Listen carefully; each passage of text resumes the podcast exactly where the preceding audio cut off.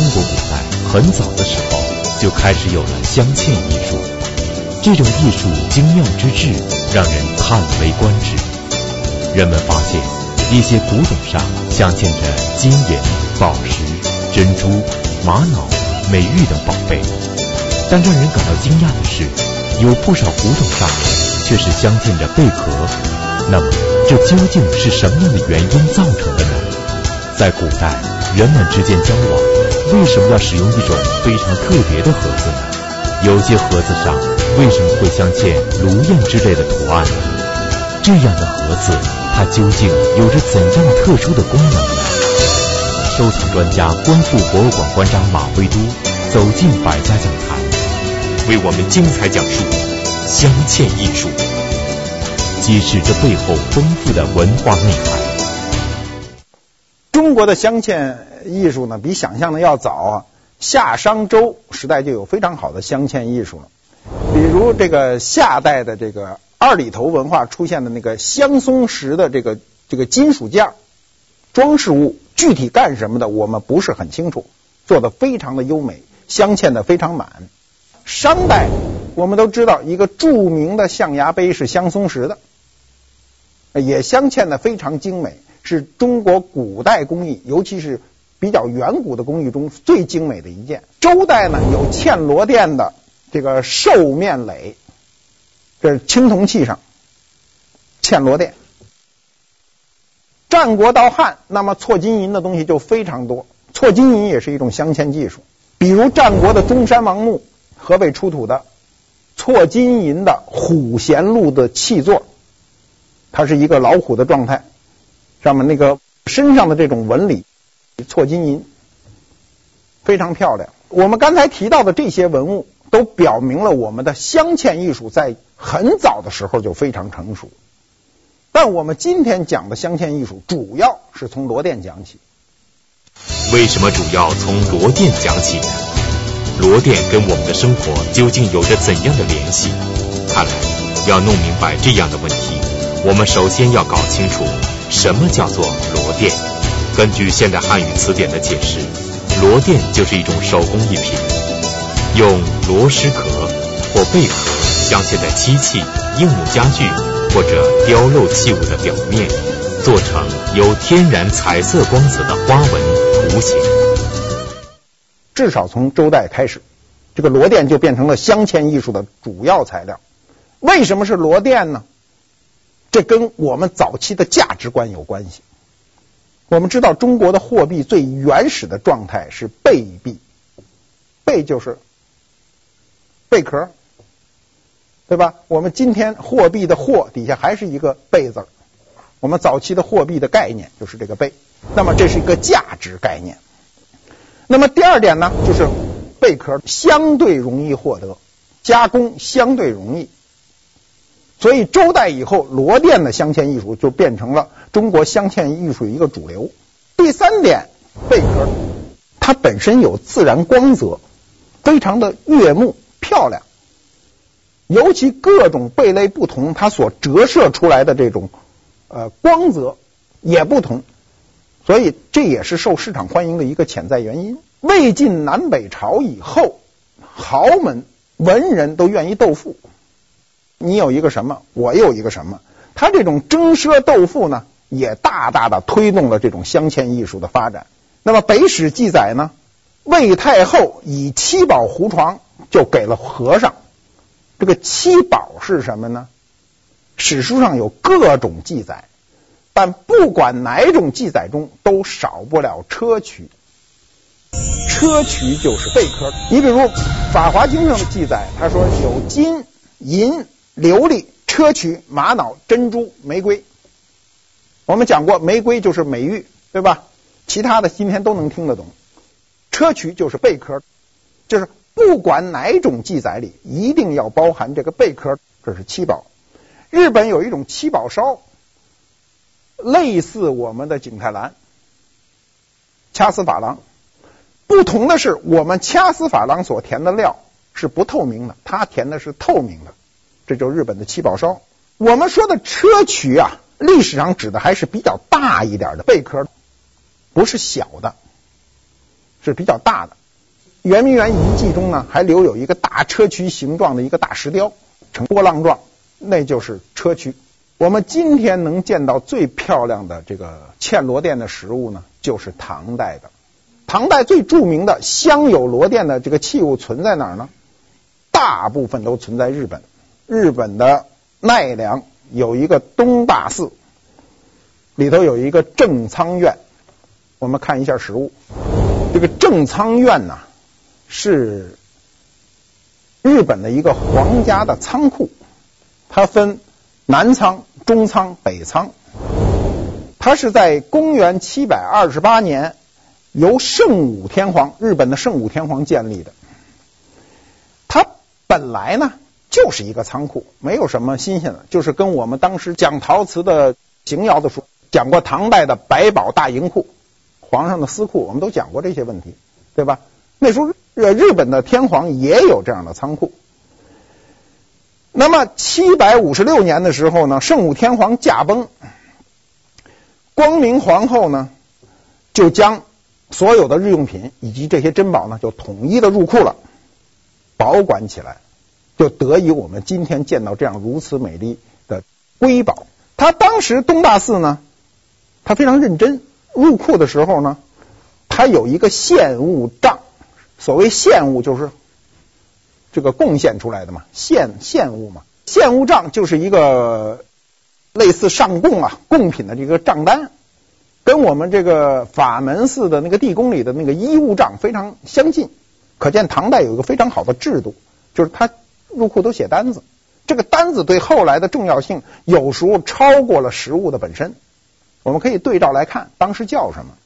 圣武天皇他所生活的这段时期呢，跟李白、唐玄宗、李隆基这个时期大致相当，所以他生活中呢很多用品呢，就是从中国的唐代运过去的。他采取了一种唐代的文物制度，所以呢，他对中国的这种文化艺术品非常感兴趣。大量的派遣唐使就把这些东西带回了日本，这些东西就陆续的入库了，就入了正仓院。这些宝物的种类比较多，大致有四类。第一类是唐代传入日本的文物，那显然是我们的东西。第二类呢是西域经过中国传入日本的文物，这里呢也带有中国汉文化风格的，也有西域风格的。第三种呢是奈良时期，我们知道奈良时期就跟我们唐朝基本平行。奈良时期日本人仿中国的文物。第四类就是他当时期，就奈良时期日本人自己的文物。这四类都入库了。到了明治时代，这个整个正仓院就化为了皇室专有。正仓院本身呢是一个很朴素的一个建筑，没有什么很复杂，它就是一个仓库嘛。距今一千两百多年，他所收藏的这部分文物，不仅对日本、对中国、对全世界的文明呢，做出了极大的贡献。因为它一直是保留下来的，不是挖掘出来的。一个东西、一个物品呢，在生活中保持上千年是非常困难的。这些珍品在日本。一千二百年没经过任何骚扰，可见日本人对文化的一个尊重。这不禁使我们想起中国的第一部诗歌总集《诗经》中的两句诗了：“他山之石，可以为错。”意思是说，借用别的山上的石头，可以用来琢磨玉器。后来常用来比喻能够帮助自己改正缺点错误的外力。那么，日本人尊重文化的做法，对我们。究竟有哪些启发呢？我们今天能得以见到唐代最准确、没有走样的文物，往往是在正仓院可以看到。比如乐器中有四弦琵琶、五弦琵琶、软弦，在日本的正仓院都可以看到。我们看一一个琵琶，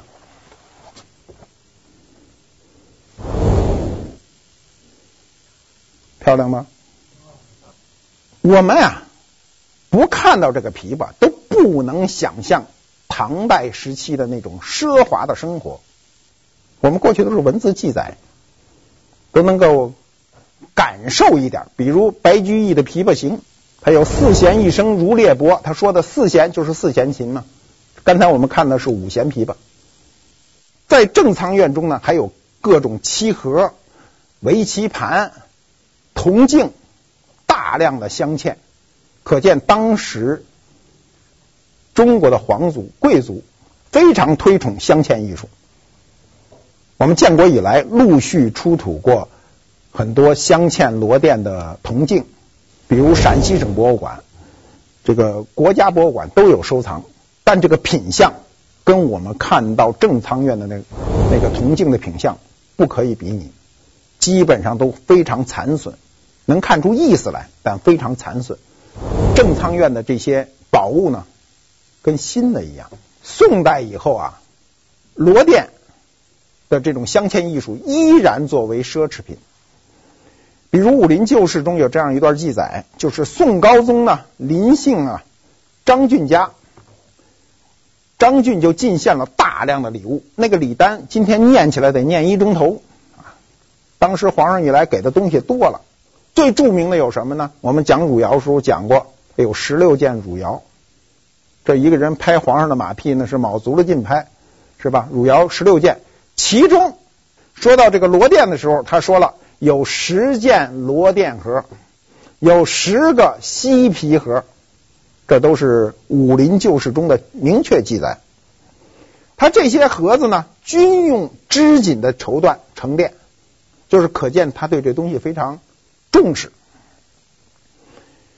元代以后啊，螺鈿发现的呢，相对来说不多，很少。北京的元大都一九六六年出土过残片，但那个残片就非常的重要，因为那个残片。导致我们后来对一些螺鈿艺术品重新定年代。那个残片是广寒宫上面残缺不全的一块图案，但它的工艺特征呢，跟前后都不一样，跟唐代的不一样，跟后来的明清不一样。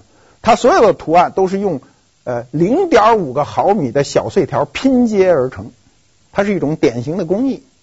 明代的螺鈿呢，就大为发展。那么首先呢，它从工艺上呢就分出了厚薄。我们专业术语一般老爱说厚螺鈿、薄螺鈿，对吧？生活中你也可以看到，这个螺鈿就是贝壳。厚螺鈿呢，一般都是嵌入的。我不管是嵌在木头上，还是嵌在其他东西上，还是嵌在漆器上，那么它都是嵌入的。薄螺鈿一般的情况下，或者说绝大部分都是嵌在漆器上。它不是用嵌的方法，它是用粘的方法，所以它又叫点螺。漆器在没干的时候非常粘，那个那个螺呀，经过呃特殊溶液浸泡以后变得非常软，非常的薄，比纸还薄，拿镊子捏住了往上一点一点，所以叫点螺，是粘上。修士录这样解释：可片古者厚，而今者渐薄也。那么。修士录杨明所说的古者和今者呢，是以宋代为界的。他认为宋代以后，这个螺钿就逐渐渐薄。那么这个厚薄怎么区分呢？就是我们刚才说的，厚垫是嵌入的，薄的是粘上去的。它从材料上还有一点小小的不同。垫厚垫一定是贝壳，但这个点螺的螺。有时候不是贝壳，就是一种彩螺。我们有时候吃海鲜的时候，你可以注意，它有的东西啊，闪着那五色光的呢，都是螺。它可以剥离下来很薄的片粘上去。它这个材料有所不同。故宫博物院在五十年代刚解放的时候，征集过两个大床，一个罗汉床，一个架子床，至今还在故宫收藏。那么它这个全部是厚螺鈿。是白色，所有的贝壳都是白色的，粗枝大叶，它是一种粗犷的。它由于罗甸的白色和它的黑漆的反差，所以你整个看它这件家具非常强烈。这是山西特有的一种家具。这样的家具确实能给人一种强烈的美感。同时从中也透出了厚重的历史文化气息。那么马未都先生自身的收藏经历又给人以怎样的启迪呢？而在不同的历史时期，螺鈿工艺会发生怎样的变化？广告之后，请继续关注。您现在收看的是《百家讲坛》栏目。我在八十年代那刚开始改革开放，呃，山西已经开始把一些山西家具给运到北京的时候，我就见过这样的箱子。我买过一个，当时我跟他说：“我说你这个箱子要多少钱啊？”那人跟我说要四百块。哎，我说这是干嘛的？他说不知是干嘛的，反正就这么一箱子。黑箱子镶有大片的螺片。那么由于年久，它有些东西会丢失。你想想，晚明的到现在三四百年，在三四百年的正常使用中，尤其箱盖来回来去掀，上面就有缺损，所以看着非常不好看。我说这个东西还是贵嘛？他说那你说多少钱？我说八十。然后他就说你给一百块我就卖你了。我当时就花一百块钱就买过这么一个箱子，回来还把它进行修补，补了以后非常漂亮。我们有时候真的不知历史上很多重要的东西，经过几百年以后为什么会沦落到如此地步。我也不知道我能够遇到这样一件家具。我过去啊翻这个故宫的书时候，就想一想，故宫这东西运气真好。五十年代他怎么买着这么漂亮的床？然后到八十年代，当我有能力的时候，依然也碰到这东西。当时价钱也非常的低廉，一百块钱。当时虽然钱显得比今天多，也多不到哪儿去。那么到了清代以后呢，这种大片的这种螺鈿就开始衰亡，它的审美整个发生了变化。我们听了这么多课，已经能够感受到明清的这种整体上的变化。到了清代，尤其到了乾隆盛世的时候呢，它的审美就变成了非常琐碎，所以它那种电螺就出现了，含有金银片。它除了螺鈿以后，它为了显示这奢华。有银片和金片，非常薄。由于黄金的这种物理的这种稳定性，所以它的黄金的金色永远不改变颜色。但是银呢，就变得发黑。故宫博物院就有这样的箱子，这么大，你去看，精美之极，大量的画册都收过。那我们生活当中也经常可以碰到这种小螺鈿的东西。晚明的时候啊，我们讲过多个大家。每个领域里都有顶级人物，嵌螺鈿这个顶级人物呢，就叫江千里。过去一说，哎呀，我那看见一盘子，后面写俩字“千里”，就是江千里的名号。换句话说，就是江千里的品牌。江千里呢，字秋水，他是浙江嘉兴人，他的生卒呢，没有记录，就只知他是晚明人。阮魁生在《茶余客话》中说呢，他名称朝野，信今后传世无疑。阮魁生给他下了个结论，说这个人呢，将来一定是名垂青史的。嘉庆重修扬州府志的时候呢，记录了当时人呢流行的一副对联：杯盘处处江秋水，卷轴家家扎二毡。扎二毡是谁呢？扎士标。画山水的，他说呢，家家呢有钱人啊，都使用的是这种罗甸的江千里的盘子，墙上都挂着扎士标的画，非常雅。那么到了清代以后，江千里，尤其“千里”这两个字呢，就变成了一个品牌。很多人在名贵的这个罗甸的器皿上，或者盒子，或者杯盘。都嵌有“千里”两个字。我们看一下实物，这件东西呢，是我们从日本买回来的，底下就嵌有“千里”两个字，典型的明代风格。这件罗甸的六方盒套盒更接近于江千里本身的面目。我们明代的大量的工艺品非常难区分是不是他本人所做。我曾经说过。明代的资本主义萌芽时候的品牌意识非常强烈，导致当时的大量的品牌都不可能是这个人制作的，品牌的雏形都是人名，谁做的就属谁的名。西方保留了这个传统，我们今天看西方的品牌，绝大部分都是人名，但我们的品牌在很漫长的一段时间被扼杀掉，被遏制了。今天我们今天生活中还可以碰到一些人名用的品牌，你比如李宁牌，对吧？它是人名的，但是李宁牌的服装一定不是李宁给你蹬着缝纫机砸出来的，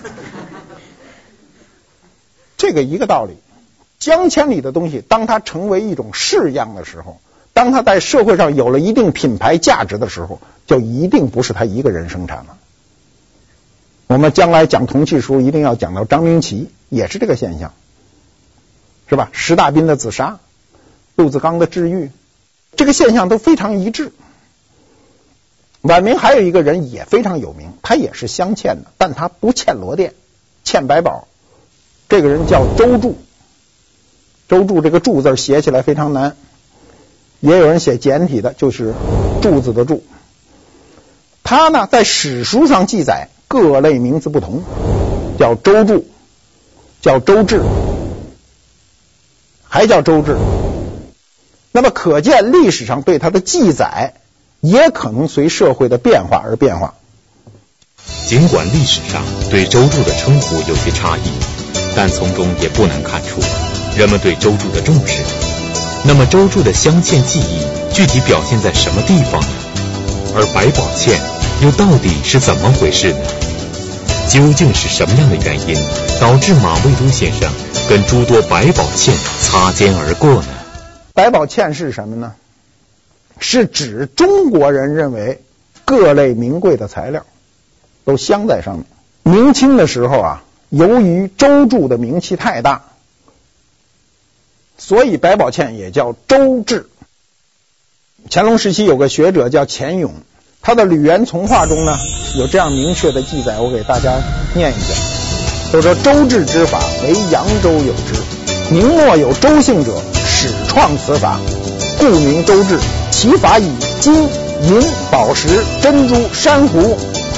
碧玉、翡翠、水晶、玛瑙、玳瑁、砗磲、青金、绿松、螺钿、象牙、蜜蜡、沉香等为之，雕成山水、人物、树木、楼台、花卉、翎毛，嵌于盘、梨、漆器之上。大而屏风、桌椅、窗格、书架；小则笔床、茶具、砚匣、书箱，五色陆离，难以形容，真古来未有之奇玩意。他这一段话记得非常明确，虽然听起来有点啰嗦。他提供了什么样的信息呢？第一个信息呢，是他能想到或者说他能见到的名贵材料都写上去了。我们看到了什么翡翠、珊瑚、珍珠、玛瑙，什么都上面都有。我有一次去上海呢，在一个拍卖会上就看到一个周铸的百宝嵌小盒，标价非常低，紫檀的。嵌有银丝，银丝上写着“冰心玉骨”，底下来翻过来一看，我就心中大喜。底下写着“吴门周铸”，然后我就在那等着，一直到拍卖这个号，就开始跟人家悄悄的争。我看满场那么多手都伸起来了，我就知道这漏捡不着了。最后一直争到八万块。这个东西有多大呢？就鸡蛋这么大，那小盒。我我当时就感叹呐，我说现在懂的人太多了，这事儿对我不是个好事儿，但对社会是个好事儿，因为我们开始全民有这种文物意识了，知道什么东西是好东西了。过去那仨瓜俩枣的钱去买个国宝的事儿一去不复返了。那么我就想。我在这个八十年代的时候，那时候我也不懂。我在北京有一个收购点儿，在地安门，我出版社离得近。我有时闲着没事呢，我就喜欢在那个收购部门口呢待着。待着干嘛呢？因为当时卖东西的人特多，就看。第一，长知识，你看人都拿出来什么东西。第二呢，备不住你还捡一漏。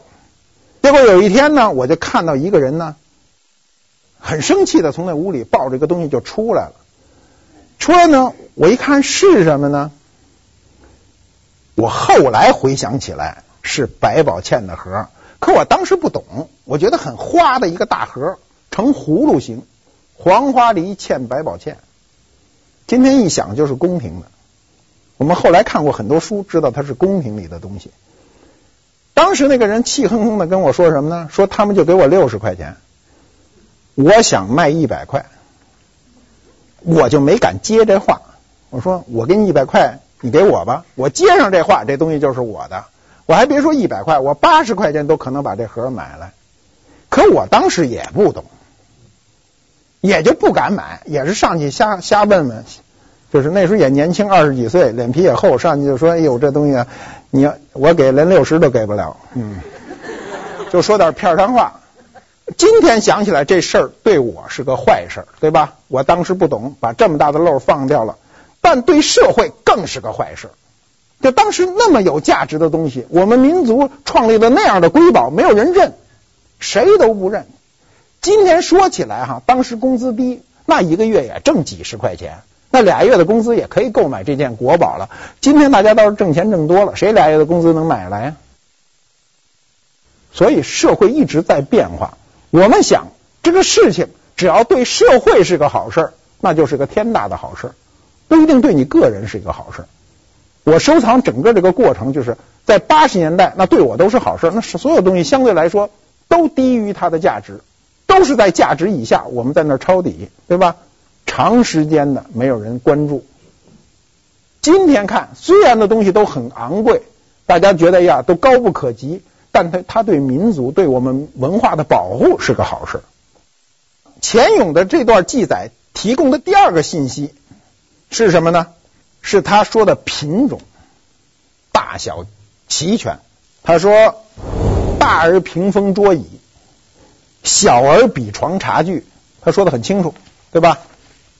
桌椅板凳也有百宝嵌的，我们实物当中确实也看到过小的各种文玩，非常多了，经常能碰到。我第一次看见百宝茜的大家具呢，是在北京的硬木家具厂，当时他有一个百宝茜的大罗汉床，就搁在他食堂里，大部分工人坐在上面吃中午饭，那个围子当时都卸下来了，搁在床上，我到那一看。当时也不是太懂，就说这东西看着真漂亮啊。他们就坐在屁股底下，因为那个那个床啊，那个屉是软屉嘛，屉都烂了，坐不住人，所以他就把那个围子卸下来，直接搁在上面，就坐在上面。我印象非常清楚，上面还有哩哩啦啦的面条。他给扒拉开一看，哎呦，这么漂亮的东西，就坐在屁股底下，谁也不当事儿。那就是八十年代，距今不过二十年，就是二十年前就这个态度。后来呢？等我们有认识的时候呢，这东西呢，它也卖几千块。我们那时候也没有这个能力，就被李汉祥导演买走了。后来又归为我的名下，也是他后来转让给我，至今在观复博物馆里展出。那就是以罗甸为主，对着雕两个龙，中间象牙球。你注意看上面有朱砂、有寿山石、有松石、青金、象牙。各种名贵的材料都在上面嵌着，典型的明代风格，非常难得。这是我买着了，我不管怎么着，从我看见第一眼，有点像追那对象。一开始觉得不知道怎么回事，是吧？看见一女孩挺好，哎，摸不清楚，也没有这个想法。慢慢有了想法的时候呢，又追不上，被别人追去了。后来呢，别人呃撒手了，是吧？又被我追着了。不管怎么着，最终我获得了这件东西。得到了自己心爱之物，总是一件值得高兴的事情。但对于浩瀚的文物海洋来说，我们失去的总比得到的多，这大概永远让人感到非常无奈。那么在这方面，马未都先生有着怎样深切的感受呢？广告之后，请继续关注。您现在收看的是《百家讲坛》栏目。我曾经在上海碰见过一个百宝嵌的一个屏风，那是我迄今为止想起来就后悔的一件事儿。十二扇紫檀屏风，嵌有百宝，亭台楼阁，山水人物，明确的纪年嵌在上面，乾隆四十七年。我在一个户里看见的，朋友带我去，说人家里要卖。我一进去呢，这家里人都缠着黑纱呢，为什么要卖呢？老爷子去世了，这东西没法分，只能卖了分钱，是吧？家里人全加起来十三个，这一共就十二片，分不了了，那就只好卖了分钱。那么当时开出的价钱是十万零八千，我当时给了十万块，我就说我可以买十万块，家里人不卖，就说十万零八千。我当时还说这怎么那么死心眼儿啊？就说了为什么就不能还价呢？然后中间人就跟我说：“你甭理他，出门他就他就会卖给你。”上海的地势我不不不太熟，我出门以后那天下着雨，打着出租，也我也不会再找到那个地方。出来以后呢，人家也不追出来，也没没有卖给我们。然后隔了几天，我还在问，我说他什么时候卖呀？咱再问问他，不行，咱再加上那几千块钱就把它买了吧。那中间人跟我说晚了，第二天被另外一人买走了。我就捶胸顿足啊！我后来说他为什么差那一点我们没买到呢？道理太简单了，他家里的人事先对钱做了一个分配，比如儿子辈儿的人一人分多少，孙子辈儿的人一人分多少，都说得清清楚楚，全加起来是十万零八千，你非少给几千块呢？这东西就没法分配了。不能说本来分一万块钱，到手八千二百三十四块八，这没法分，听着也不舒服。但我不知道这事儿啊，我上哪知道这事儿？我不知道啊。那么我就总结经验教训：第一个就不能受人干扰。我当时心中早投降了，我能出十万就能出十万零八千，对吧？但是中间人老说：“哎呀，你出来他就会卖给你。”第二呢？很多道理你当时是不明白的，一定是事后才明白的，对吧？我们生活中都是这样，大部分道理都是处在当中的时候非常糊涂。所谓当事者迷嘛，旁观者清。我当时就处在那迷的状态，不知道人家有这样一份简单的道理，就是除不清楚。人生很多道理一定要事后去总结，总结了就以利再战，再碰见这事儿。我就一定不会撒手，但问题是我也碰不上。百宝嵌的这个品种中啊，它有简有繁。我们看到的呢，大部分都嵌的比较繁，嵌的比较满。为什么呢？它要体现它这种价值。欠的比较少的作品呢，往往是特别雅的。比如我有一个拜匣。欠的材料也少，图案呢欠的也不满。拜匣是什么呢？得给大家解释一下。我们今天啊接到一封信，来一快递，说马先生，你快递签个字，完了就走了，是吧？过去古代规矩大，互相之间送信送请帖啊，下人是不能直接拿着信件的，搁在拜匣里头。拜匣就是这么大一个盒子。让自己的家里的这个这个仆人呢去送信，比如说这个仆人拿着拜匣夹着信，就说张老爷，我们家老爷的孙子过百日，设下宴席，请您赴宴。把这盒子打开，把这个请帖呢送给人家，仆人不直接拿手去来回送帖。说起来，人家里谁家都自个儿有特快专递，直接就递过去了，不需要别人。那么这个拜匣变成一种礼仪。过去有钱人、贵族，他的这个拜匣就非常讲究。你我们常见的有紫檀的呀、黄花梨的、红木的。如果有个非常好的红木拜匣，上面写着“福珍堂照”，一定就是赵家的赵家的拜匣嘛。我买的这百宝嵌的拜匣的图案是什么呢？是画的颅燕，四只颅燕，非常淡雅，几根芦苇，大量的空间是空着的。它这个图案所表达的意思呢，就是非名实素。四个颅燕表达了颅燕的四种形态。第一是飞，是技能。